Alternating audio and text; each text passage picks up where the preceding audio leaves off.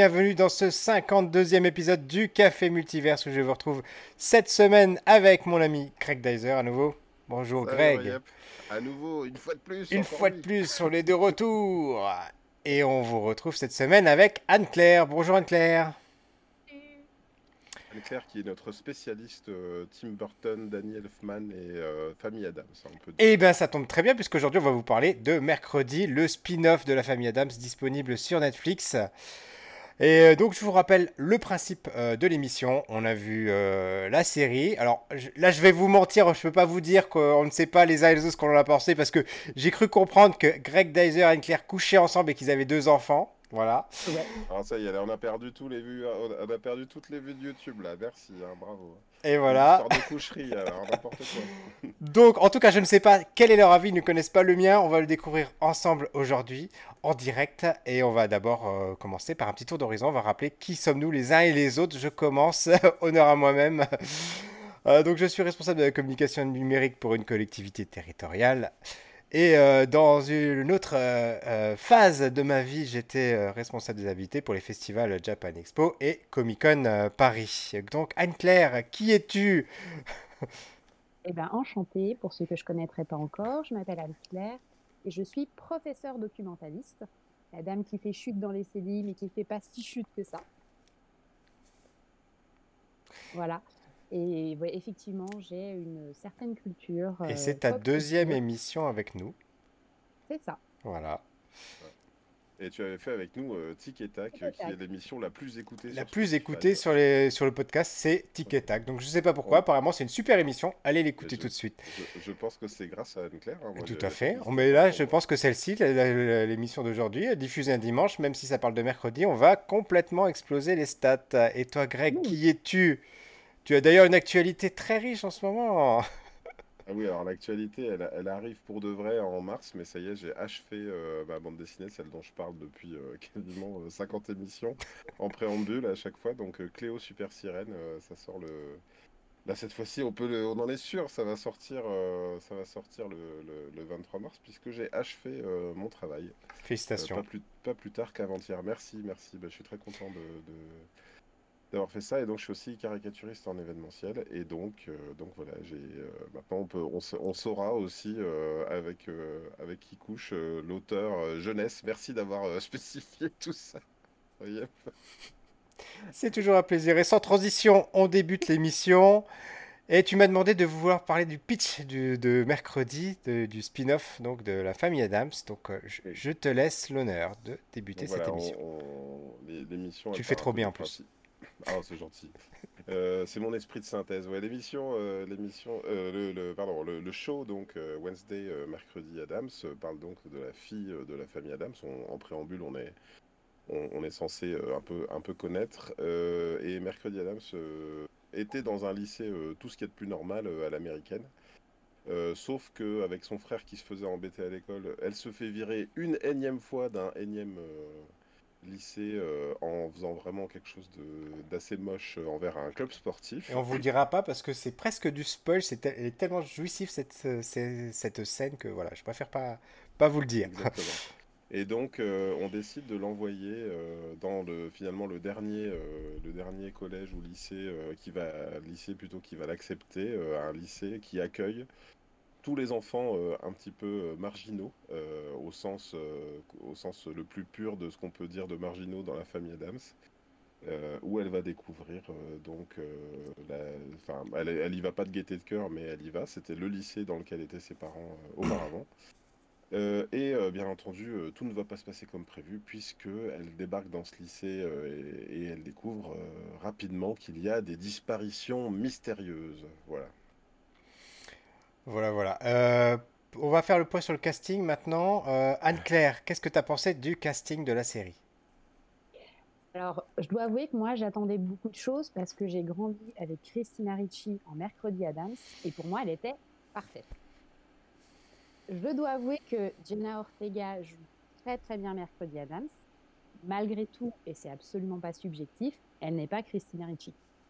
Et parfois, dans certaines scènes, j'ai tellement vu les films que je m'attendais à voir les réactions de, de Christina Ricci et j'ai pas eu les réactions de Christina Ricci. Alors, Néanmoins, elle le joue super bien. Je, suis obligé de te couper parce que je suis à 100% d'accord avec toi. Pour moi, c'est pareil. Euh, moi, Christina Ricci, c'était mon crush hein, à l'époque. Il y en a un an d'écart. Euh, donc moi aussi, j'avais 10 ans à l'époque que je regardais euh, les, les, films de la famille Adams. Et, de la même façon, moi, j'arrive tellement pas à passer au-delà de Christina Ricci que j'ai du mal à juger sa prestation à elle. Elle semble tout à fait convaincante, etc. Ça a l'air d'être un bon casting. Il n'y a pas de problème par rapport à ça. Mais j'ai tellement un bon souvenir de Christina Ricci, euh, que c'est une actrice d'ailleurs qu'après j'ai suivi sur, tout le long de sa carrière, que je, n'arrive pas à faire fi de, de, sa prestation. Voilà. Je te laisse continuer. Après, après elle est impressionnante, euh, Jenna Ortega. Moi, il y a un moment, je me suis dit, mais est-ce qu'elle cligne des yeux de temps en temps? Elle a l'air, le visage toujours ouvert, c'est assez impressionnant. Elle l'interprète très très bien, hein, ça, il n'y a pas de souci. Mais c'est vrai que moi, enfin, comme toi, Pierre, je suis habituée à autre chose et j'attendais un peu autre chose.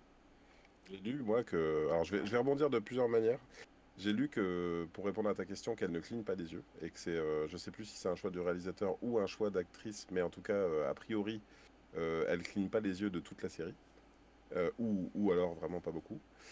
Euh, et sur la question du casting, euh, j'ai quand même noté, ça m'avait toujours frappé, moi, on avait Gomez Adams, hein, quelqu'un qui a... Alors Morticia, je sais pas exactement l'origine de ce prénom, mais, mais donc on, a, on avait un papa Adams qui, était, qui avait des allures hispaniques. Et du coup, ça me surprenait toujours d'avoir les deux enfants qui étaient bien, bien blancs. et là, j'ai l'impression euh, vous me direz ce que vous en pensez, mais j'ai l'impression que le casting il a été repensé aussi dans ce sens-là, pour être un tout petit peu plus, euh, euh, comment dire, inclusif. inclusif, merci. Alors, Morticia, ça vient de Mortician en anglais, les morgues. Mhm. Voilà. Et Gomez, alors est-ce que c'est vrai ou pas, mais ça se dit, c'est l'acteur de la série qui aurait eu le droit de choisir le prénom de son personnage. Je, vais rebondir sur ce sujet-là. J'ai moins été choqué par euh, Jenna Ortega et alors je dois dire que la présence au casting de Christina Ricci qui joue un autre rôle, pour moi j'ai vu ça quand même comme mm. une forme euh, d'adoubement. Hein, euh, c'est-à-dire que l'actrice est là pour vraiment soutenir le projet. Je trouvais ça super. Je me dis c'est quand même c'est quand même génial. Elle joue pas. vous, voyez, elle aurait pu faire une pastille, jouer, jouer Mercredi Adams à 50 ans. 40 euh, ans, euh, qui se rappelle de, sa jeunesse. Euh, non, ils ont, ils ont fait un petit pas de côté, puis ils lui ont fait jouer autre chose. J'ai trouvé ça plutôt intéressant. à la limite, moi, c'est plus Luis Guzman qui, je suis très content qu'il ait eu le rôle, hein, voilà, mais il n'était pas aussi. moi, c'est ce, que celui que je retiens plus de la famille Adams, c'est vraiment un mec ultra fantasque.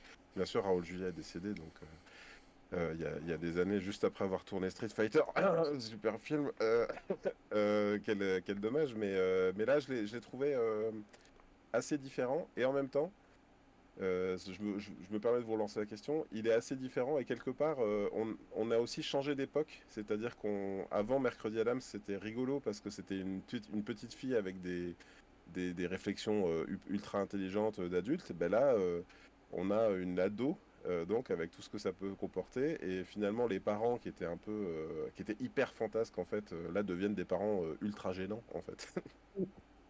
Bah, écoute, là on est déjà en train de rentrer dans le dur de l'émission, donc je rebondis sur ce que tu dis. effectivement, moi, moi c'est quand même bon. Alors déjà, il y a ce, pour moi, c'est problème de casting. Le père de la famille Adams, pour moi, c'est un beau gosse. On va le dire comme ça. Je sais pas comment l'exprimer autrement. Et en tout cas, il a cette. Euh, que ce soit dans la série des années 60 ou dans le film, moi, l'idée que je m'en fais, en tout cas, euh, c'est euh, le beau gosse, tu vois. Et alors après, qu'il n'ait pas été populaire à l'école parce qu'il avait de, des, des, déviances, on va dire ça comme ça, c'est autre chose. Mais pour moi, du fait qu'ils aient fait ce, ce choix de casting-là, bon, y a, ça, ça, reste à discuter. Mais c'est pas ça le problème. Pour moi, le problème, c'est que, comme tu dis, euh, on commence déjà à, arriver sur une chose qui m'a gêné sur cette série, c'est qu'on n'est plus trop dans la famille Adams. C'est-à-dire que là, on est vraiment euh, dans, euh, dans, dans, autre chose. Il y a une couche visuelle de la famille Adams, il y a des petits rappels comme ça, avec des personnages, avec des, avec des, des, choses que, peuvent, que peut dire Mercredi qui sont super bien pensées, super bien écrits et qui arrivent toujours à point nommé. Et, ça, c'est super chouette. Mais du coup, les parents, je ne les reconnais pas. Le petit frère, un petit peu plus. encore que, j'ai envie de te dire, pour moi, il est beaucoup trop victime parce que, tu vois, qu'il se fasse, que ce soit le, le, gamin qu'on emmerde parce qu'il est différent, je peux le comprendre, mais là, il est victime, c'est plus la même chose. Là, là il, le, gamin que je connais, pour moi, il, est, il, répondre, il aurait répondu à ça. Il n'aurait pas attendu que sa sœur vienne le venger, tu vois. Hmm. Donc il y a ça. Il y a la mère, c'est pareil. La mère, elle est.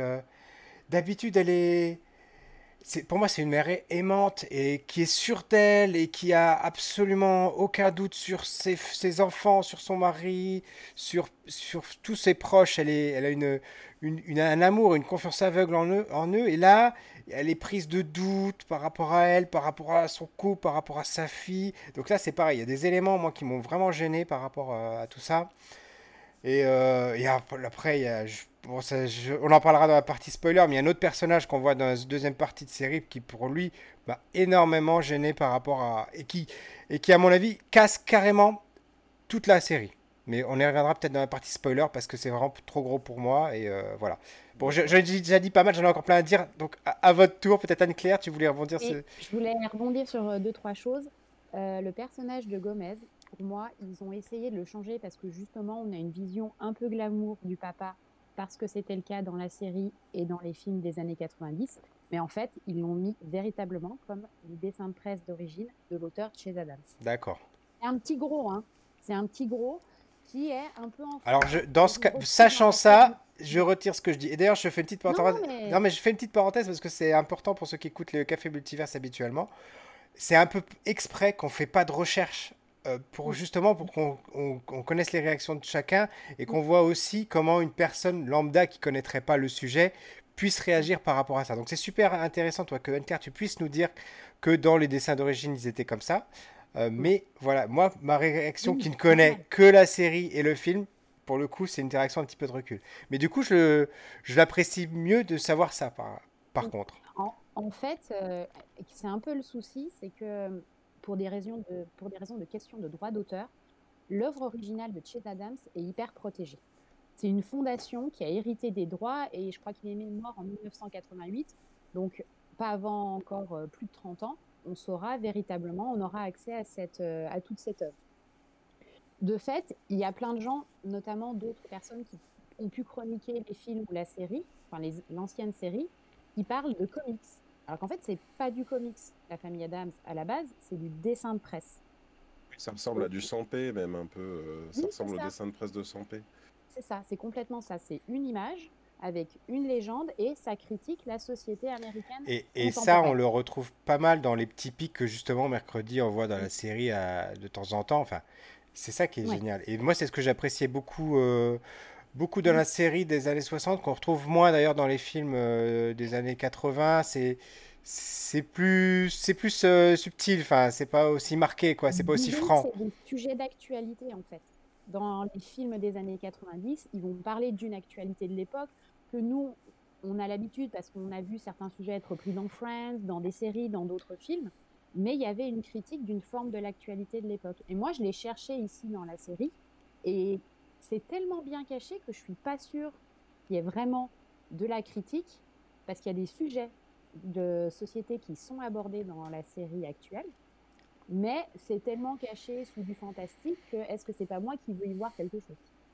Et, j'hésite un petit peu. Et toi, Greg, du coup, ton avis?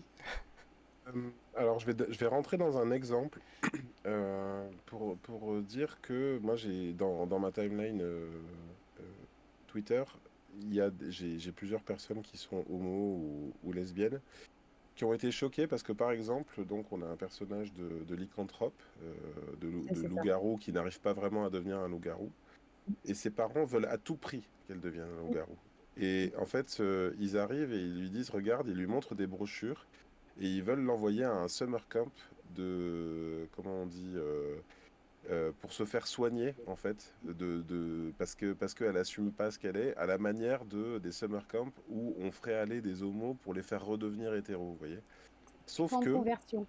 des camps de conversion merci je trouvais plus le, mot sauf que elles ont toutes tiqué en voyant ça parce que la, la lecture moi j'ai tout de suite compris ce que ça voulait dire sauf que il se trouve qu'on est dans une série où il n'y a pas un seul couple homo en fait toutes les romances sont hétéros c'est les filles qui tombent amoureuses des garçons, les garçons qui tombent amoureux des filles. donc en fait, ça tombe complètement à plat. Et, et, c'est dommage, effectivement, la, partie chronique ou critique de notre époque, effectivement, ils sont, c'est un peu trop survolé et il semble qu'on passe à côté. Oui, oui, c'est exactement ça. Et là, on va, je vais rajouter une couche par rapport au titre qu'on a choisi ensemble en début d'émission. Alors, on l'a choisi vraiment sincèrement, sans, sans qu'on sache les uns et les autres ce qu'on avait pensé. Mais c'est une mais on a tous pensé ça et c'est une critique que j'ai vu régulièrement passer sur les réseaux sociaux.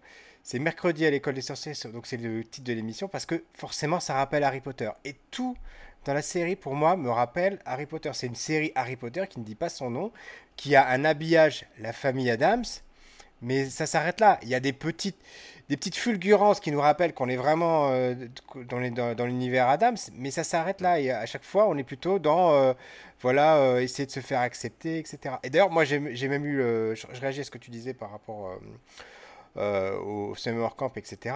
Moi, il y a un truc que je comprends pas. Ils sont dans une école où tous les enfants sont spéciaux, ils ont des, des caractéristiques, et ils arrivent encore à, à s'emmerder entre eux et, à, se dire euh, bah toi t'es différent mais vous êtes tous différents les mecs. Enfin je veux dire à un moment donné euh, où, bah. est, où est la, la, le semblant de morale dans ce que vous essayez de, nous raconter? Moi ça m'a moi ça m'a fait beaucoup sortir de la série quoi je pense qu'il y a un, gros problème d'écriture dans la série mais j'y reviendrai personnellement dans la partie euh, spoiler parce que ça en, ça en dirait trop mais effectivement je suis d'accord que on l'envoie elle parce qu'elle est vraiment trop atypique dans une école où il y a des loups-garous. Et là aussi, hein, pour moi, c'est quelque part, ça sort un petit peu de la famille Adams parce que on va dans des trucs très canons, tu vois. Euh, limite, il y a une mmh. classe de, enfin, il y a pas une classe de momies, mais presque quoi, une classe de sirènes, une classe de. Et pour moi, la famille Adams, c'était des trucs encore un peu plus chelous, quoi. C'était pas, euh, je pense à cousin machin, euh, je pense, à... il me semble, que... enfin, tu m'arrêtes, si je me trompe, mais il me semble qu'il y avait des choses encore un peu plus fantasque, quoi, tu vois, des, des, des, réelles inventions, en tout cas dans, dans les films. Non, mais c'est ça, dans les films, dans la série ou dans les dessins de presse, on a une famille qui a juste des comportements complètement anormaux. C'est des psychopathes. De manière très, très schématisée, parce que c'est un peu plus compliqué que ça. Mais ils ont des valeurs qui sont à l'opposé des nôtres. Ce qu'on considère comme bien, eux, ils le considèrent comme mauvais, et ainsi de suite on envoie les enfants se coucher. Oui, on envoie les enfants se coucher. Ils le disent bonne nuit en donnant un coup de pied. Alors que nous, on fait des bisous. C'est ce qui fait que c'était une lecture de notre société, à la manière des Simpsons, en fait. Exactement. Euh, si tu faisais aujourd'hui un film Simpson avec Bart qui allait dans un lycée euh, tout seul, on aurait le même problème, en fait, on oublierait la lecture famille, en fait. Et là, c'est vrai qu'elle est, on la voit parce que bon, il y a un épisode dans lequel euh, les parents qui sont eux-mêmes d'anciens élèves de cette école-là vont visiter l'école, mais finalement, on n'est plus, on plus dans le sujet. Et par contre, on est effectivement dans le sujet d'un Harry Potter, c'est-à-dire euh, un jeune qui, par magie un peu ou par, euh, par, par comment dire, une, par le destin, va découvrir complètement autre chose et essaye de se faire une place dans un monde qu'il ne connaît pas, qu'elle ne connaît pas en l'occurrence. En plus, je trouve que la série est vraiment très édulcorée, alors que la famille Adams, c'est pas ça pour moi. C'est une fable. Et euh, la famille Adams, elle est elle n'a pas de cohérence, elle peut pas vivre dans un univers cohérent parce que ce qu'ils font est totalement incohérent, est totalement à l'opposé de, des valeurs de n'importe qui. Je veux dire, personne ne, ne, peut vivre comme ça. Enfin, je veux dire, les, les, frères et la sœur, ils se torturent, quoi. Ah, au, point, au point que les, les, parents sont obligés de les empêcher de s'entretuer. Enfin, et, du coup. Ah non, il les laisse. Hein. Non, mais enfin, voilà, c'est ça, c'est-à-dire que c'est limite cartoonesque, c'est-à-dire qu'il devrait mourir à chaque épisode et revenir à l'épisode d'après sans que des explications. Et, là, c'est totalement impossible de mettre ça dans cette série parce qu'elle est tellement. Euh, bah, tellement pensée pour être une série romancée euh, pour les ados, parce que pour moi, je, je, pense que je suis pas du tout la cible aussi que, de cette série, ah que du coup, euh, bah, ça, ça, ça, tiendrait pas. C'est pas, mm. et c'est en, en, ça que pour moi, c'est pas du tout la logique de la famille Adams. D'ailleurs, il y a en commentaire le, le Jokes, salut, euh, donc qui nous rejoint pour la première fois, salut à toi. Il nous dit bonjour, oui, effectivement, ça manque quand même de logique scénaristique. Donc, euh, donc il a, On en reviendra dans la partie euh, spoiler, oui, j'ai des choses à dire. J'y reviendrai parce que j'ai vraiment un truc qui m'a, choqué sorti de la série. Euh, moi, je, je, je, je m'en vais vous, vous donner mon, mon, ton idée globale de la série, l'énorme reproche que j'ai à faire à cette série, c'est le reproche que j'ai compris dès la bande-annonce. J'ai trouvé la bande-annonce, vous savez, qui, finalement parle de cette première scène, hein, quasiment, dans laquelle on voit Mercredi Adams, qui, qui, va se venger d'un club sportif de waterpolo euh, en mettant un piranha dans la piscine. Voilà, bon, c'est pas un spoiler, c'est vraiment le tout début de la série, et c'était dans le. Voilà. Euh, personnellement, je me suis dit, si la série Mercredi Adams, c'est des pastilles comme ça, où elle va de lycée en lycée, et où à chaque fois il y a un truc et à chaque fois elle le règle par une euh, série violente, ça me ferait super kiffer. Sauf que là, c'est déjà l'aboutissement du truc, et en fait tout ça n'est que euh, bah, le, une introduction, une introduction pour l'envoyer euh, dans un poulard. Et donc, donc moi, c'est ma grosse déception, c'est que on, passe à côté de la série que j'aurais aimé voir. pour autant, j'ai pas passé un mauvais moment. Voilà, j'ai regardé, j'ai regardé jusqu'au bout euh, avec plaisir. Je me suis pas forcé à regarder parce qu'on allait faire l'émission.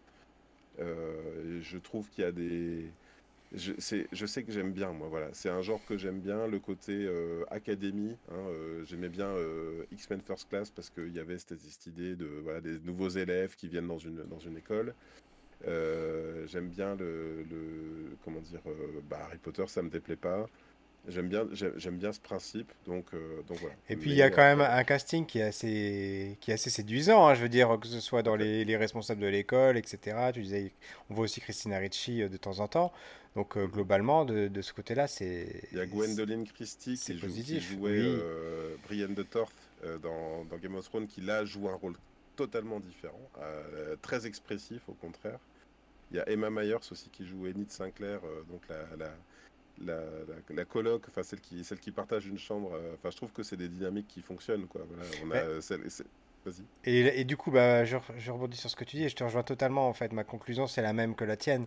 C'est-à-dire que dans l'ensemble, c'est, c'est pas une mauvaise série. Alors après, euh, si euh, je, moi, je me sens pas être le public, je me sens pas être la personne visée. C'est pas forcément mon genre, donc sans plus quoi. C'est-à-dire que si je vois pas la saison 2, je m'en, je m'en remettrai.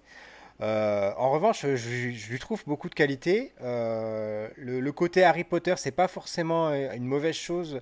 Euh, il y, a, une histoire, il y a une intrigue, il y a des rebondissements.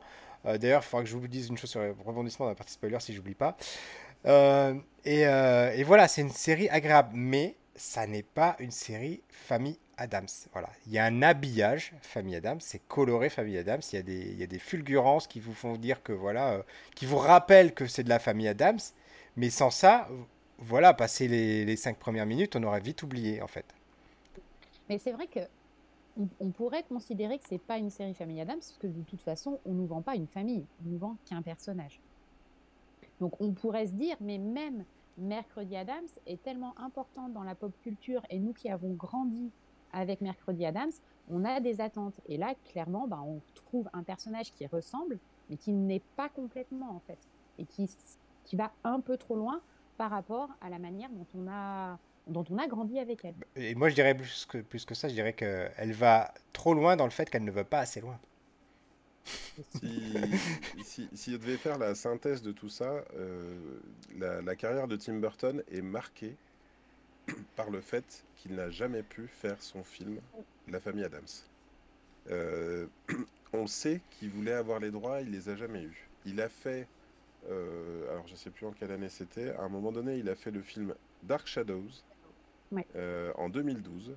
Mm. qui était une sorte de famille étrange ou avec un père vampire, une fille loup-garou, enfin il était déjà dans ces eaux-là. Hein, il n'avait pas pu faire la famille Adams, donc il avait fait son la famille Adams à lui, avec les droits qu'il avait pu avoir sur une autre série ou sur un autre comics, je sais plus, Dark Shadows. Euh, ensuite, il avait fait euh, Miss Peregrine et les enfants. Euh, comment ça s'appelle? Et les enfants particuliers. Donc là aussi, on était. Voilà, on sent qu'il tourne autour. Et j'ai l'impression, moi, que la stratégie là, c'est il a toujours pas pu faire sa série La famille Adams. Alors du coup, il a fait un spin-off. Voilà. Euh, peut-être un peu plus, comme tu le dis Anne-Claire, sans doute euh, très justement, euh, tiré du comics, enfin du, des dessins de presse, que réellement de, une suite au film. Hein. On n'est pas dans la suite des films, hein. on est dans, un, dans, une, dans une relecture. Et comme il n'a pas pu vraiment faire un truc qui s'appelait Adams Family, il a fait Mercredi Adams. Je vais rebondir À l'école sur des ce que tu sorciers. dis. Je Vas-y, vais rebondir sur ce que tu dis, Greg. Moi, je me suis sentie flouée Ouais. par la série. Parce qu'en fait, Tim Burton n'a réalisé que les quatre premiers épisodes. Ah. Et ça s'arrête là. Par contre, dans l'intégralité du générique, on a un couple de scénaristes. C'est bien marqué euh, based on a story of ce couple. Et ils ont même scénarisé certains, certains épisodes. Mhm. Et ce couple, on leur doit Smallville. Et ça, ça n'a pas été spécialement dit. Moi, si on m'a dit c'est la rencontre tant attendue entre Tim Burton et la famille Adams, j'adhère à 200%. On m'aurait dit dès le départ c'est la rencontre entre la famille Adams et Smallville, j'y serais peut-être pas allée. Et sans transition, on passe à la partie spoiler.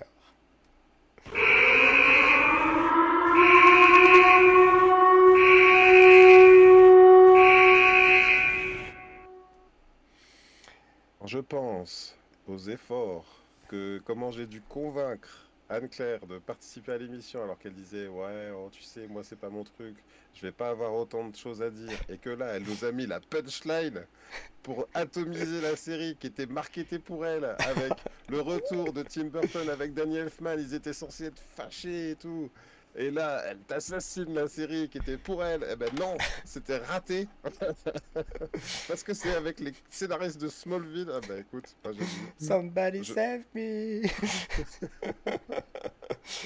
bon, Merci euh, d'être avec nous, Anne-Claire. on, est, on est dans la partie spoiler. Euh, moi, il y a une chose qui m'a vraiment agacé de la de- deuxième partie de série. Et que là, j'ai trouvé que c'était pour le coup vraiment très mal écrit. Euh, c'est- C'est-à-dire qu'à un moment donné, il y a plein de, rebond- de, de faux rebondissements où elle se trompe tout le temps. Et à la fin de l'épisode, les derniers épisodes, c'est Ah, en fait, c'était lui le tueur. Et puis, bah non, tu t'es planté. Et puis l'épisode.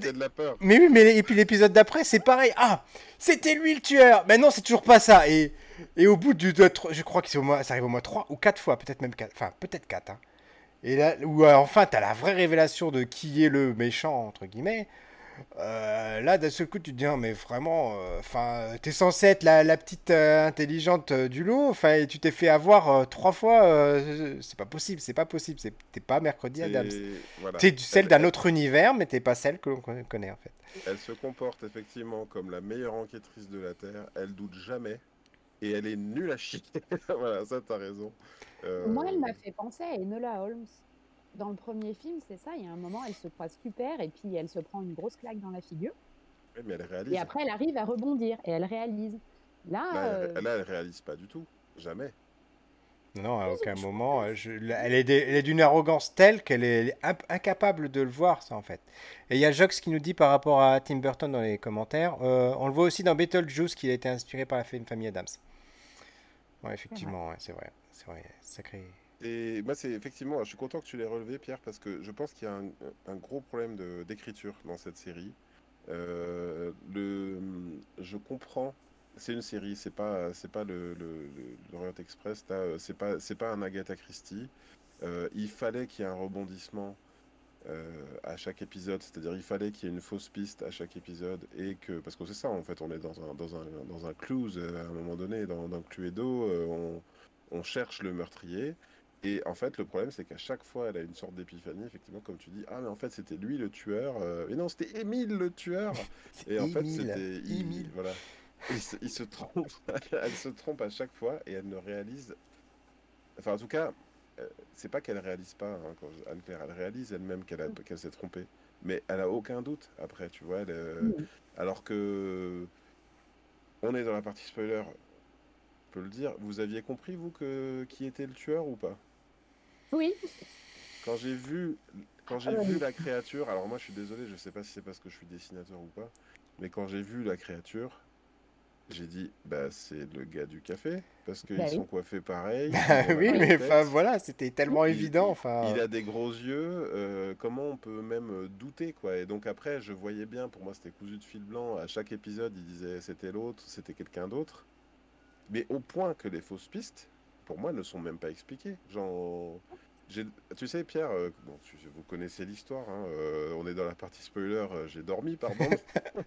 voilà.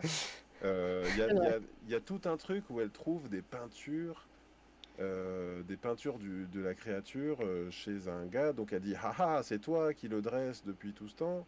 Mais en fait, on, on a l'explication de pourquoi il peignait autant le monstre, lui, ou pas? Ou c'était juste pour donner un faux indice, en fait? C'est ça qui me paraît dingue, en fait, c'est que des, on avait des, lignes du scénario qui étaient apparentes à l'écran, mais, mais qui n'étaient euh, jamais expliquées euh, à la fin. En fait, euh, moi, je crois que ça vient de, tous ces personnages secondaires qui sont mis dans des cases parce que effectivement, il y a ce côté Harry Potter. elle arrive, sa colocataire lui dit il y a les machins, les bidules. Elle en mange en quatre catégories. Et en fait, il y a vachement plus de catégories de monstres dans cette école que les quatre qui sont annoncés au début. Et notamment donc celui qui dessine ses peintures, il a un papa hyper connu qui est quelque chose pat, je me souviens même plus de ce qu'il est. Et lui, on ne sait pas vraiment est, dans quoi il rentre en fait. Quelle est sa particularité, quel est son don, son pouvoir, on ne sait même pas. Il y a un moment où il arrive à mettre en relief un dessin, mais peut-être que c'est son, c'est sa particularité à lui, mais c'est jamais dit clairement ce qu'il est. Donc on, ça pose question parce qu'il y a plein de choses qui ne sont pas expliquées en fait. Moi, un moment où je suis vraiment sorti de la série complètement, c'est euh, en fait l'arrivée de Fétide. L'arrivée euh, de, du tonton, du l'oncle, du frère de, de Morticia. Euh, parce que déjà, il est, il est dépeint comme. Enfin, est-ce que c'est moi qui ai mal compris? Mais c'est un assassin. On est d'accord. Donc ils disent clairement que c'est un assassin. Un Donc, d'enfants. Ah, voilà. On sait qu'il a eu des problèmes par le passé parce qu'il a enlevé et mangé des enfants.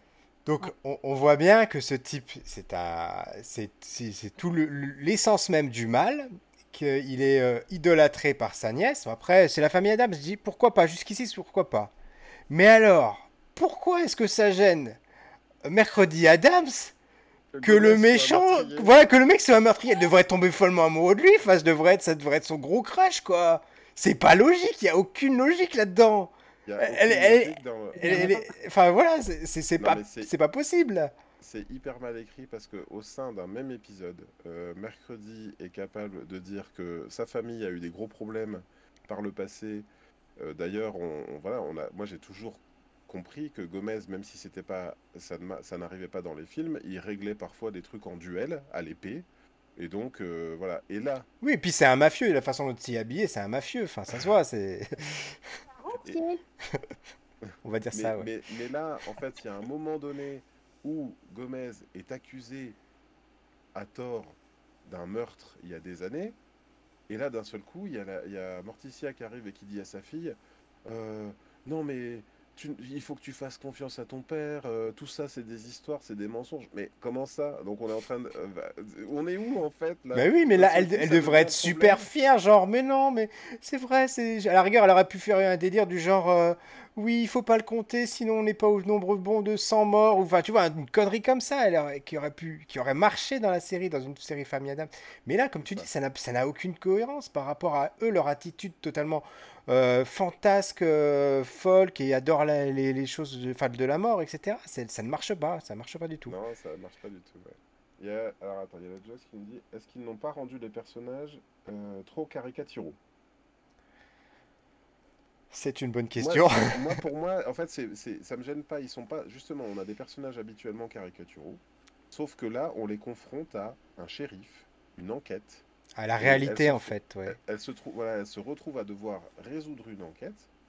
Euh, et à un moment donné, elle se retrouve à devoir euh, prouver euh, que son père n'est pas coupable d'un meurtre, alors qu'en fait, effectivement, comme tu dis, Pierre, en théorie, elle devrait être à fond, enfin, super fière de lui si, si jamais il était serial killer, quoi. Et là, non, c'est tout est inversé. Sauf que deux, deux répliques plus loin, elle dit, euh, enfin, ça me rappelle la fois où elle, elle imite, voilà, quand il y a quelqu'un qui fait, qui fait couler euh, du sang, du sang au bal par le, par le, par le système d'incendie, elle fait, ah, c'est pas du vrai sang, dommage. Non mais il faudrait savoir à un moment donné, tu cherches à inviter des meurtres ou bien tu cherches à... Oui, c'est ça, et, on est totalement dans cette, dans cette dichotomie permanente et moi je n'arrivais pas à m'y retrouver. Du, moi c'est ça vraiment qui m'a bloqué complètement sur cette série. Pour revenir sur Fetid Adams, Fetid Adams, c'est un des personnages les plus dessinés par l'auteur d'origine chez Adams. Et beaucoup disent que c'est un peu son. Bah, c'est lui, en fait. Parce qu'il était très particulier hein, chez Adams. Il n'aimait soi-disant pas les enfants. D'ailleurs, ses enfants, quand il les dessinait, étaient détestables. Hein. C'était des vrais petits démons. Euh, il en a jamais eu. Il voulait pas en avoir. Il s'est marié avec sa dernière femme dans, leur jardin pour animaux. non, dans leur cimetière pour animaux. C'est le cimetière où elle enterrait tous ses animaux. Donc c'est très particulier euh, comme, euh, comme famille. et Fétide, qui est le personnage qu'il a le plus dessiné, c'est un, un serial killer. Et carrément. Donc ça, c'est là encore, je pense que c'est un petit rappel de l'œuvre d'origine. On le voit nettement moins dans la série des années 60. C'est vrai que dans le premier film de la famille Adams, dans le début du film, il y a un moment où un avocat vient discuter avec, euh, avec le papa, avec Gomez, et il décide de faire une fondation pour enfants euh, au nom de Gomez Adams. Il dit, et il n'a jamais été attrapé. Voilà. Donc là, je pense qu'il y a, une tentative de rappel, il y en a plein dans la série, il y a plein de fois, il y a des choses, je pense qu'un jeune public ne peut pas comprendre parce que c'est des références aux adaptations précédentes qu'ils n'ont pas vues ou peu vues. Euh, mais il y a tout un tas de réécritures de la série où on perd tout le côté humour, parce que à part quelques effectivement euh, fulgurances dans certaines phrases de mercredi, c'est pas une série drôle. Non, complètement pas dès le départ, et quelle que soit l'adaptation, même euh, tout ce dont on ne parle pas, parce que moi je les ai trouvés très mauvais, mais tout ce qui a été fait après les films de Barry Sonnenfeld, ça, ça restait de l'humour. Et c'est le principe et c'est l'essence de la série, c'est critiquer la société à travers l'humour. Oui, complètement. Là, on nous parle à un moment vaguement de secte, mais ça reste. Alors peut-être que s'il y a une autre saison, ce sera mieux traité, mais on a quand même un personnage qui est plus ou moins rattaché à une secte. Euh, on a effectivement, comme disait Greg tout à l'heure, cette histoire des camps de conversion, euh, mais qui n'est pas trop d'actualité aux États-Unis. C'était il y a 4-5 ans. C'est d'actualité en France, mais pas là-bas. Donc, est-ce que c'est. Moi, moi c'est tout à l'heure, tu vois, l'exemple que tu as pris, Greg, c'est celui que je disais. Je ne sais pas si c'est moi qui ai voulu voir une critique ou si c'était véritablement une critique. Mais trop déguisé derrière le côté loup-garou.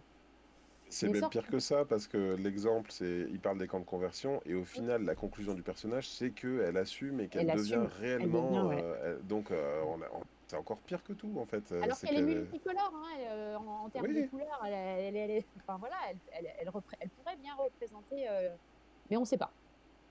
On ne sait pas. c'est vrai énorme, ils sont toujours entre deux. Par exemple, au début du film, enfin du film de la série, on a euh, donc la scène où ils arrivent à Nevermore, où les parents sont en train de se bécoter et tout, comme d'habitude. Et il y a les enfants qui ont ce petit air de dégoût. Mais en fait, c'est vachement adolescent, mais c'est vachement normal ce comportement de se dire oh là là, mes parents sont en train de me bécoter, c'est la honte.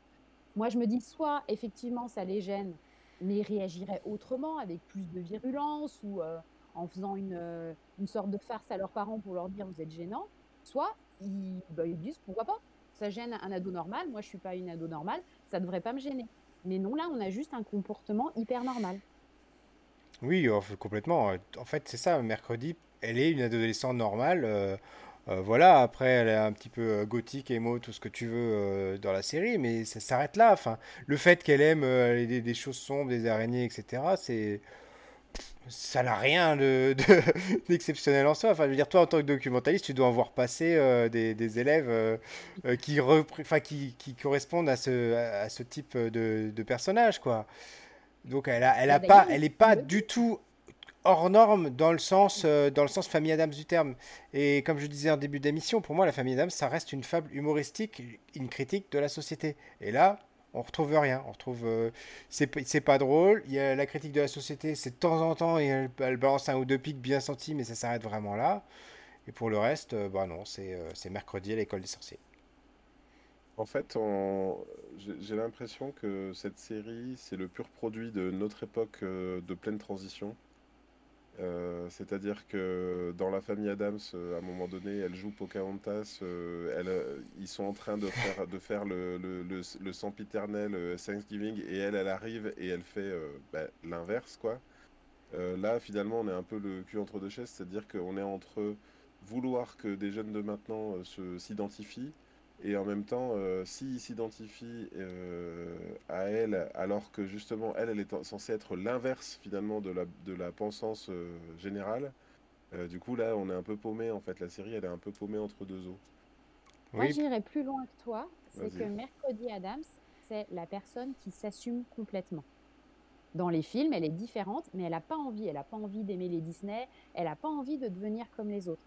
Et elle assume, et je pense que pour toute une génération, elle a été un modèle de bah, je suis pas comme les autres, je rentre pas dans le moule, mais c'est pas grave, c'est très très bien. Et là, il y a notamment après le bal, elle discute avec euh, la sirène, Bianca, qui lui dit euh, là, bah, tout de suite, moi j'aimerais être comme toi mercredi, j'aimerais ne pas ressentir les émotions. Et là, il y a mercredi qui dit ben non, moi j'aimerais bien ressentir un peu plus d'émotions. Et moi, je suis restée, je me suis dit, c'est pas possible d'entendre ça dans la bouche de Mercredi Adams. Elle veut pas. C'est, elle est comme ça. Le personnage a toujours été comme ça. Elle veut pas être comme tout le monde. Elle assume et les émotions, elle en veut pas. Alors que subitement là, de l'entendre dire, bah si en fait j'aimerais bien être un peu plus comme tout le monde, à moi ça m'a scotché. J'adore ce débat qu'on a en ce moment. Il y a, il y a Jokes qui nous dit le fait est que tout est pensé pour les adolescents a peut-être aussi eu un impact sur le scénario. Tu as, je pense que tu as raison. Euh, quand, on, quand on regardait la série avec Anne-Claire, puisqu'on l'a regardée ensemble, Anne-Claire est- régulièrement elle était comme ça. Et, et- et en fait, c'est vrai que moi, alors j'étais pas aussi euh, en alerte qu'elle sur certains points, euh, mais, mais, mais c'est vrai que le, tout le ressort comique de, de la famille Adams était que euh, ils ne progressaient pas. En fait, ils restaient dans leur, euh, dans, dans, dans leur manière à eux, et à la limite, c'était le monde autour d'eux qui changeait, quoi. C'est-à-dire que euh, qui finissaient par les accepter tels qu'ils étaient. Là, on est euh, dans euh, finalement, on, est dans le rapport. Là, on a l'impression même que bientôt, euh, mercredi, elle va peut-être être amoureuse de quelqu'un euh, pour de vrai. Elle a embrassé un garçon. Elle a. euh, donc c'est ça peut-être. Est-ce qu'ils veulent faire grandir le personnage? Mais est-ce que du coup, ils sont pas en faisant grandir mercredi Adams, ils sont pas en train de, euh, de tuer la famille, quoi? Je sais pas si vous l'aviez vu, mais il y a, au début des années 2010, il y avait eu une web série pirate entre guillemets parce qu'en fait ils avaient jamais obtenu les droits de faire cette web série.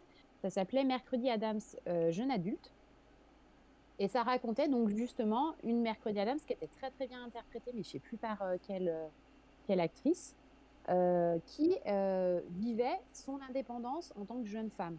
Et c'est vrai qu'elle jouait très très bien Mercredi Adams, mais moi je me suis arrêtée au bout de cinq épisodes, alors qu'il peut y avoir trois saisons.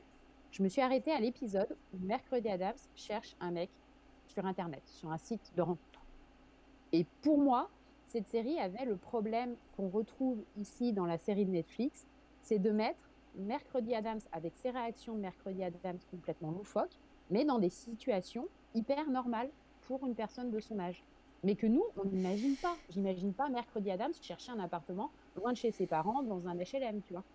Oui, et puis c'est ce qu'on dit depuis le début de l'émission. La, famille Adams, c'est une critique de la société euh, qui essaie de, de, de- nous mettre devant nos propres contradictions, euh, finalement. Et c'est en, ça qu'ils sont intéressants, euh, parce que, comme tu dis, Greg, ils bougent pas, eux.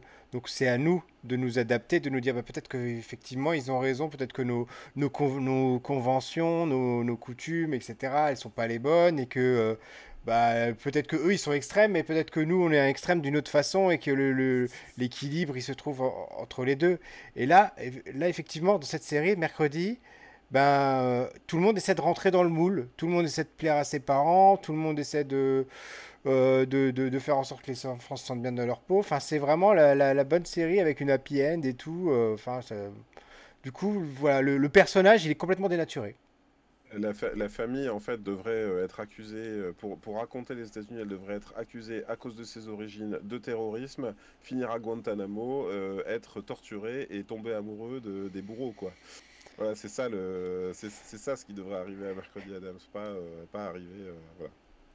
Après, Pierre, je vais rebondir sur ce que tu dis. La famille Adams, et ce, que- quel que soit, alors ce que moi je reconnais, que ce soit les, le dessin de presse, que ce soit la série des années 60, euh, les films, voire même, je sais pas si vous, vous l'avez connu, mais dans les années 90, il y avait une série d'animation Anna et Barbera qui était diffusée le samedi matin sur, sur la 2, qui était très très bien parce que justement, elle prenait en compte le premier film, la série des années 60 et les dessins de presse. Et du coup, c'était très très très drôle parce qu'on ne retrouverait pas totalement l'univers qu'on connaissait, mais ça faisait bien un mélange de, de tout ça. Et, euh, et donc, on a une famille qui a des comportements et des valeurs qu'on pourrait considérer anormaux, mais dans leurs liens familiaux, ils sont hyper normaux. Par exemple, on a une maman un papa qui essaye de donner des valeurs, certes qu'on n'aurait pas, mais ils sont quand même en train, comme n'importe quel parent, de transmettre des valeurs à leur enfant. Dans le film, euh, le premier, je crois, il y a ce moment où Pugsley euh, avance avec un couteau devant sa maman, un couteau de cuisine comme ça. Sa maman lui demande pourquoi c'est. Il dit ben, c'est pour découper ma sœur.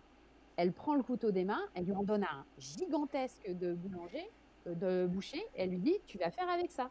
Et on le voit partir avec son gros couteau. Certes, qui donnerait un plus gros couteau à son enfant? Personne. Mais elle est quand même en train de donner un vrai bon conseil à son enfant. Si tu veux découper ta, ta grande sœur, il faut que tu aies le bon outil. Voilà.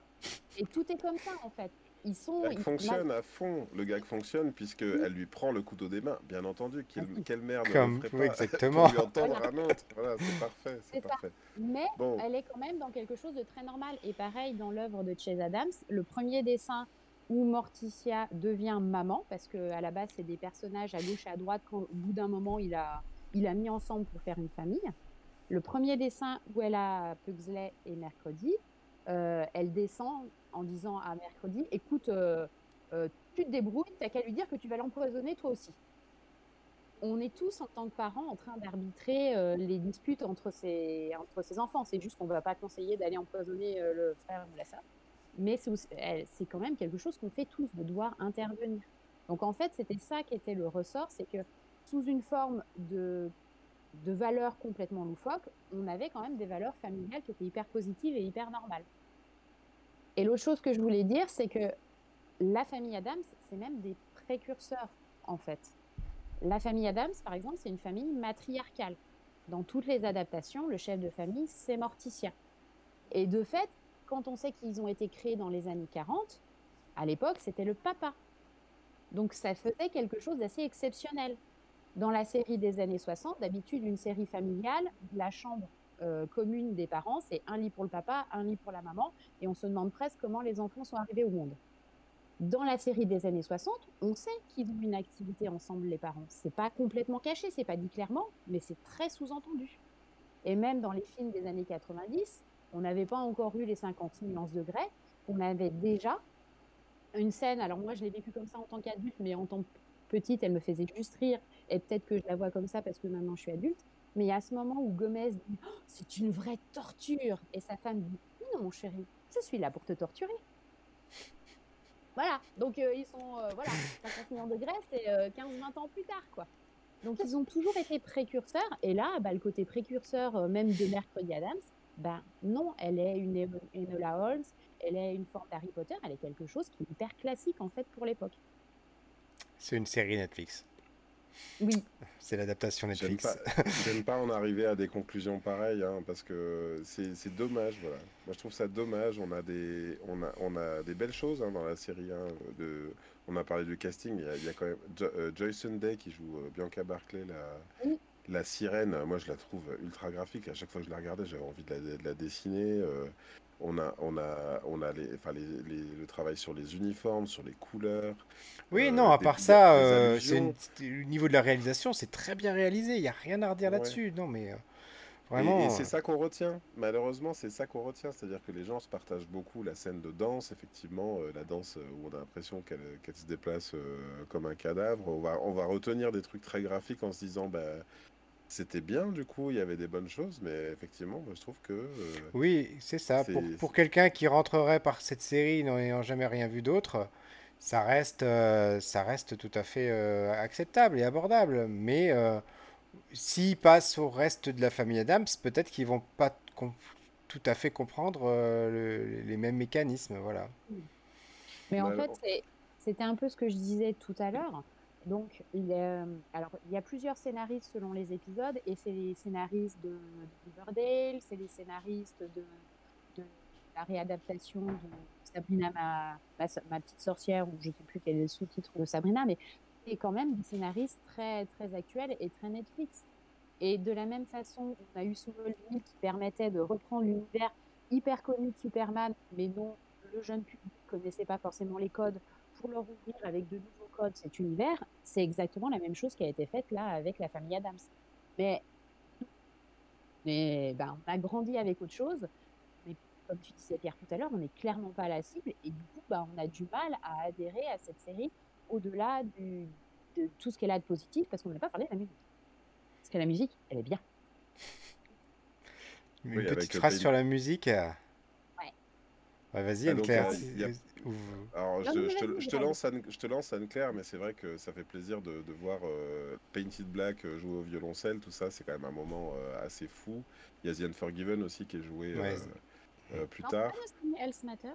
si. Ah, peut-être, oui, c'est vrai. euh, Ah euh, si, c'est Nothing. Else Matter. Ouais. Tu as raison, pardon, bah, tu vois, je me suis trompé. Euh, et donc, vas-y, Anne-Claire, un mot sur euh, la musique de Danny Elfman? Alors, Danny Elfman n'a pas Là aussi, c'est un peu floué les gens, un peu euh, la communication à la Netflix, parce qu'ils sont deux. Il y a Chris Bacon aussi qui a fait une partie de la musique. Ils l'ont écrit à deux. Alors, le générique, il est génial et il est 100% Danny Elfman. Et après, ben voilà, c'est un partenariat, mais on retrouve quand même bien une musique qui colle bien. Euh, contrairement à certaines séries actuellement, quand il y a des discours, enfin des, des dialogues, ils nous mettent pas une musique plein pot dessus. Parce que des fois, on en- dans certaines séries, on n'entend même plus ce qui se passe tellement la musique est mise en avant. Et puis le choix des musiques, comme pour euh, quand elle se met à danser au bal, ou même au début, quand elle lance les piranhas et qu'on a Edith Piaf, je ne regrette rien, même les musiques réutilisées sont super bien trouvées. Et elles s'adaptent énormément bien à la situation. Ça fait une jolie bande originale à la fin. Ouais. Mm. Et très éclectique. Et, avant. euh, Vas-y, vas-y, excuse-moi. Alors attends, juste. euh, et puis, euh, donc, il y a quand même beaucoup d'allusions. Et moi, c'est peut- c'est peut-être ça, c'est encore plus dommage finalement. Il y a, tu sais, le, à un moment donné, elle fait. euh, euh, elle doit trouver une entrée secrète et elle comprend que pour il faut claquer des doigts deux fois. Donc, c'est le. Des, des- Ouais. de la famille Adams, euh, de, de, de, de la musique. Euh, Il y a, il y a plein, de, il y a plein d'allu- de petites allusions comme ça où tu te dis, bah, c'est bien d'avoir chopé du détail, mais il aurait fallu comprendre l'essence générale. Et Jokes euh, nous dit, le vrai problème, effectivement, je pense que c'est l'influence Netflix et pas Tim Burton. J'aurais préféré HBO qui vise un public plus adulte. Et ça, on le, on le saura jamais, malheureusement. J'imagine que ça va être se perdre dans les méandres des couloirs euh, parles, mais dans des 10 ans, scènes de dans, scénarisation. dans 10 ans, il y aura un nouveau reboot. Pour rebondir sur ce que dit Greg, là en plus où euh, il y a quelque chose d'intéressant, c'est que le corbeau avec euh, Edgar Allan Poe, c'est une référence à Tim Burton. Parce que c'est l'auteur préféré de Tim Burton et le corbeau, si je dis pas de bêtises, c'est sa nouvelle préférée de l'auteur. Quand elle claque des doigts devant cette statue-là, euh, il y aurait pu avoir quelque chose d'encore plus, plus fort. Et au final, euh, bah, si on ne connaît pas beaucoup, beaucoup les deux univers, on tombe euh, un peu Et du coup, sans transition, les recommandations de la semaine. En fait, c'était même une super transition. hein. On passe à Edgar Allan Ah oui. Poe, là, c'est super. Anne-Claire, une, une amatrice de, de livres. Honneur aux dames. qui nous a fait une Eh ben- super prestation aujourd'hui. Là, je crois que franchement, là, euh, on est prêt à être invité une troisième fois. hein. Ah, avec plaisir. Moi, je lui, je lui confie l'émission quand Ouais, elle mais toi, tu couches avec, c'est pas pareil. Mais arrête, hein. On va faire. C'est pas possible. non, non, mais je fais ça exprès une- pour pas qu'on ait de vues sur YouTube. Démonétisé, démonétisé. Alors moi, bah, je vais pas être très très originale. Je vais vous présenter un livre. Je l'ai là. C'est La famille Adams, l'origine d'un mythe. Et c'est un des deux rares livres qui ont été publiés en France sur justement l'œuvre de l'auteur d'origine, Chase Adams. J'ouvre au hasard pour vous montrer. Voilà, c'est le... Hop, hop, hop, hop, hop. C'est Ah, ah, ah, un petit peu, peu- voilà. Voilà, Voilà. devant, devant Voilà. toi. Si vous êtes sur podcast, il fallait nous regarder en vidéo, tant pis pour vous. Mais on vous met la recommandation dans les Allez nous, commentaires. allez nous voir sur YouTube, on sait jamais. Et donc, c'est vraiment euh, la Bible, en fait, euh, de- des origines de la famille Adams. Ça explique aussi comment la série a été créée, parce que euh, à la base, il n'y avait que des dessins de presse et il a fallu l'accord de l'auteur pour les noms, les, les biographies et tout ça. Donc, c'est vraiment hyper intéressant et ça permet de revoir tout ce qui a été fait de manière complètement différente. euh, parce qu'en fait, que ce soit la série, les films et tout ce qui a été fait après, qu'on fait comme si ça n'existait pas, euh, l'autre euh, série ou euh, même les derniers films d'animation, ça c'est quand même très influencé par cette œuvre-là et c'est hyper intéressant de savoir d'où ça vient. Et ce que tu m'expliquais, euh, Anne-Claire, c'est que le, le livre, c'est euh, au fond, euh, la famille s'est composée au fil du livre, en fait. C'est hein, ça, ouais. Euh, Il n'y avait pas vraiment la structure globale dès le départ, et puis c'est à force d'ajouter un enfant, puis un autre, et puis un oncle, et que c'est devenu le- la famille Adams canon. C'est ça, c'est ça. À la base, tu as la maman Et puis un jour, elle a eu un compagnon, parce qu'on n'est même pas sûr au final dans les dessins que Gomez et Morticia soient mariés. Et puis dans un autre dessin, quelques années après, bah, elle est avec deux enfants euh, qu'il avait déjà dessinés dans d'autres dessins en fait. Et puis après, bah, la voisine devient la grand-mère. On ne sait pas pourquoi, mais bon, c'était pour les besoins. Et pareil, c'est Tid qui est celui qui a le plus dessiné. Et le dernier ajout, il est censé être euh, du côté de la famille de Morticia en fait. Euh, et d'ailleurs, dans la série, il est l'oncle de Morticia et la grand-mère et la mère de euh, mais voilà. Et c'est effectivement, c'est devenu dans les années 40 une famille, un peu par la force des choses, juste aux besoins du, de, de l'auteur. Tu nous rappelles les références du livre? Oui, donc c'est La famille Adams à l'origine du mythe. C'est marqué comme étant le livre de Chase Adams, l'auteur d'origine. Euh, et c'est chez les éditions Huggin et Menin. Euh, et c'est toujours, euh, parce qu'il est un peu vieux, hein, il date de 2016, mais il est toujours en vente. Vous pouvez le trouver euh, n'importe où, Cultura, la FNAC, chez mon libraire, partout où vous voulez. De 2016, un peu vieux. Bon, très bien. Ah, quand tu vois ce qui sort par an... On est vite remplacé, hein, dis donc. Et toi, Greg, quelle est ta belle recommandation cette semaine? Alors, j'en avais, j'en avais plusieurs dans ma liste et puis j'ai changé d'avis euh, aujourd'hui parce que le rapprochement avec Harry Potter et cette relecture de, de l'ado qui va dans une école un peu étrange euh, m'a fait penser à Little Witch Academia, euh, une, une, série animée du studio Trigger que, dont j'ai déjà vanté les mérites auparavant. mon studio préféré, hein, parce que tout est, tout est excellentissime voilà, dans l'animation, dans la, dans la réalisation. Il se trouve que c'est une série tout à fait familiale. Là, par exemple, on n'arrête pas de dire pour les ados, pour les ados, mais pour, pour l'instant, moi, euh, clairement, euh, mercredi, je la montrerai pas à mes enfants. Et euh, on a regardé Little Witch Academia tous les quatre, hein, quasiment. notre mm. fils, notre fille, qui avait, qui avait 6 ou 7 ans à l'époque. Toi, tu as aimé, moi, j'ai aimé. c'est c'est quasiment comme du Harry Potter. Hein. Ils, arrivent, enfin, ils apprennent à voler sur des balais, à faire des sorts, à faire, à faire de tout. Ils vont dans une école de sorcellerie. Euh, c'est des filles, voilà. Et pour autant, euh, l'intrigue euh, elle s'en éloigne. Et puis, il y a des, vrais, des, des, vraies enquêtes, des vrais rebondissements aussi. Et ça va jusqu'à une échelle globale de, de, complot, tout ça. Donc, c'est très, très intéressant. Je le recommande vivement. Et il y, a deux, y a deux versions, je crois. Il y avait les OAV et puis il y a une série plus, plus complète après de série, série télé. Très bien, on vous mettra tout ça dans la description. Et toi, Pierre? En ce qui me concerne, c'est une recommandation un petit peu particulière cette semaine. Euh, je pense que tu vas peut-être te dire que tu l'as vu venir, Greg, parce que je t'ai envoyé quelques liens ces jours-ci. Je vous conseille une émission télé. Alors c'est assez rare pour moi de vous dire ça. En plus, si je vous dis que c'est une émission qui est diffusée en ce moment, ou tout du moins qui a été diffusée sur TF1 et qui est disponible en replay, c'est le Late Show d'Alain Chabat. Euh, parce que voilà, on retrouve vraiment l'esprit, euh, l'esprit Chabat, l'esprit des nuls. Euh, c'est inspiré donc des late shows américains où il reçoit un invité pour faire la promo de quelque chose, mais à chaque fois ça dérape en fait. Et, ça dérape euh, délicieusement parce que on, sent bien que il y a une grosse partie d'improvisation dans ce qu'ils ont fait. Il y a une, à mon, à mon, avis, il y a une, il y a une trame d'écriture genre, ah, tu vois, ils ont, ils ont mis les grandes lignes. Genre, je vais te dire ça, tu vas me reprendre ça, tu vois. Mais je pense pas que ce soit au mot près. Très honnêtement, je, j'ai pas le sentiment que ce soit au mot près. Ah, Quand alors moi j'ai l'épisode que j'ai vu, euh, bah, c'est pas pour trop trop dire hein, Pierre, mais euh, justement moi je me suis dit en fait tout est écrit à la virgule près, à l'intonation près, au le fait que euh, comment dire les invités soient invités un par un et puis qu'ils soient tous en plateau après pour moi c'est typique alors, show, tu, tu vois non mais autant pour moi le, déroulé en lui-même tout est écrit le fait qu'ils vont se tacler, c'est écrit, mais euh, ils, savent à peu près ce qu'ils vont se dire. Mais pour moi, je pense pas que c'est écrit à la virgule près.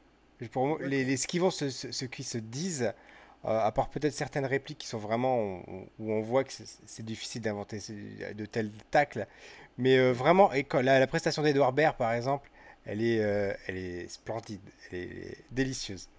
Oui, oui, c'est vrai que c'est parfait.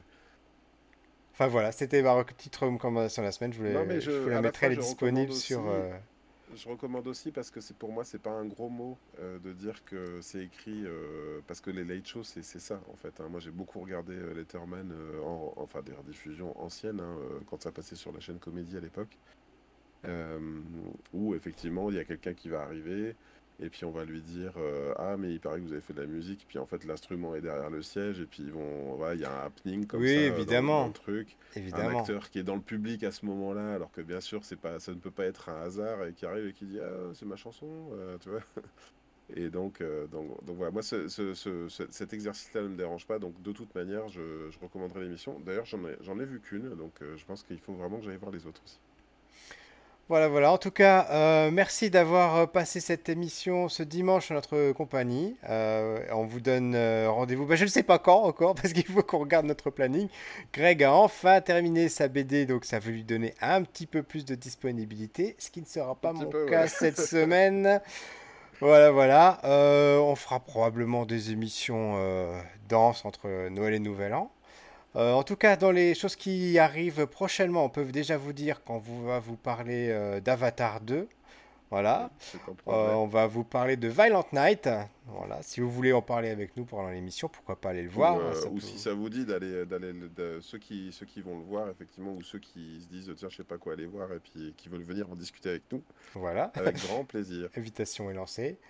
Et on parlera aussi prochainement de Akuto 2. le- Enfin, je sais plus c'est quoi le titre euh, de, de cette suite Netflix euh, avec Daniel Craig. euh, voilà, ça fait partie des belles Et- choses et- dont on vous parlera. Ah, il y a aussi le spécial de Noël des Gardiens de la Galaxie sur lequel on, Ah on oui. reviendra, euh, on reviendra prochainement.